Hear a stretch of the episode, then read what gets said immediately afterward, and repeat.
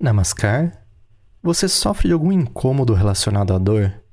Me refiro àquela dor que aparece de vez em quando depois de passar longos períodos sem te visitar. Você sabe que ela existe. Sabe que a qualquer hora pode bater à sua porta. Porém, você aceita conviver com ela.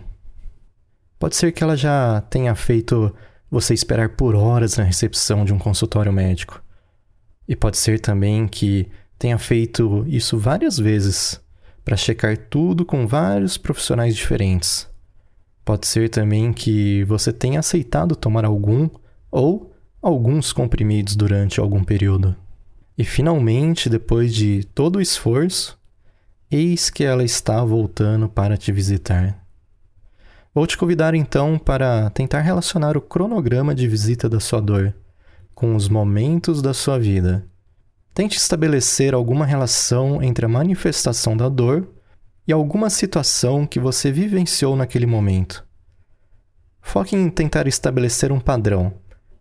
Sempre que vivencio determinada situação, a dor aparece.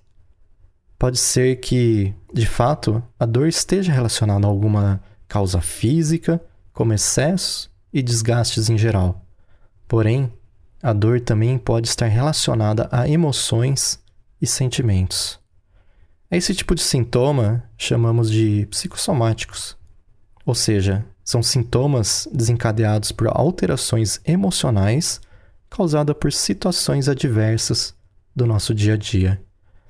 Esse tipo de dor, infelizmente, não pode ser amenizada e nem tratada com um simples analgésico. Nesse caso, o segredo é tratar o que desencadeia essa dor, seja lá o que for essa coisa. Por isso, hoje, eu te convido a observar e interpretar as reações que o seu corpo manifesta.